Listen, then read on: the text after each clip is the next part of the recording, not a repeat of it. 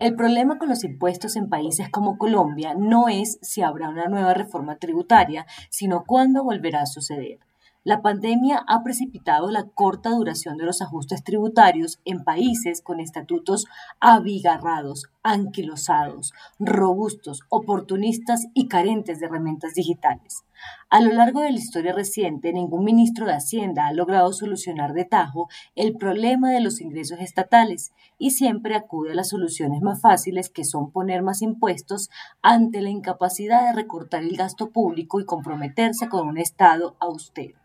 La fórmula siempre es la misma, revisar al alza el IVA, apretar la renta de las personas y endurecer las obligaciones de las empresas. En esta oportunidad, la pandemia es una excusa indebatible para poder y poner más impuestos, pues hay un aumento evidente de gasto fiscal financiado con deuda con la banca multilateral y se ha entrado en una suerte de modo tributaria proponiendo reformas que suavicen el hueco fiscal. La intencionalidad subyacente varía de un país a otro. En Colombia es claro que la abultada informalidad de la economía y la baja tributación de las personas naturales obliga a la ampliación de la base de contribuyentes, bajando los listones de la obligatoriedad de la declaración de renta, a la eliminación de errores del pasado en el cobro del IVA y a meterse en campos casi imposibles como eliminar exenciones y privilegios. En otros países los problemas son distintos y en eso se basa la banca multilateral y organizaciones como la OCDE para no hacer recomendaciones de la misma talla. Nunca antes el tema de los impuestos había estado tan de moda en casi todos los países como ahora, porque bien se puede afirmar que después de una gran pandemia viene un ajuste de tributos para poder pagar las cuentas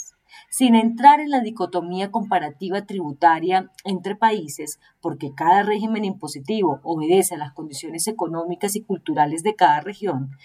para las empresas en particular eso no se ve de esa manera dado que si en un país las condiciones tributarias no son buenas, sus capitales e inversiones se trasladarán de uno a otro por el inherente espíritu volátil del capital. Los impuestos a la renta y al consumo sí tienen que ver con la riqueza de un país y en su ingreso per cápita, pero en términos de personas naturales son las cargas tributarias a las corporaciones las que pueden acosar o asfixiar a las corporaciones y a las empresas, y éstas moverse a mercados con mayores beneficios y seguridad tributaria.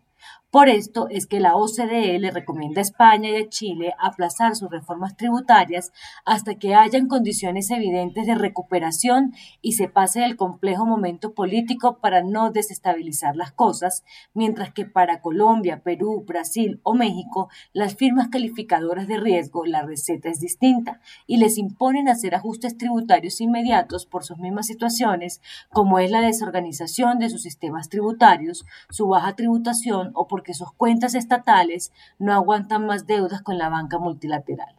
Las fórmulas no son las mismas, al tiempo que las necesidades casi son similares de un país a otro. Comprar vacunas, organizar logísticas de vacunación, apurar la asistencia social y evitar diásporas empresariales e inversionistas. Esos son los elementos con los que hay que jugar en este momento.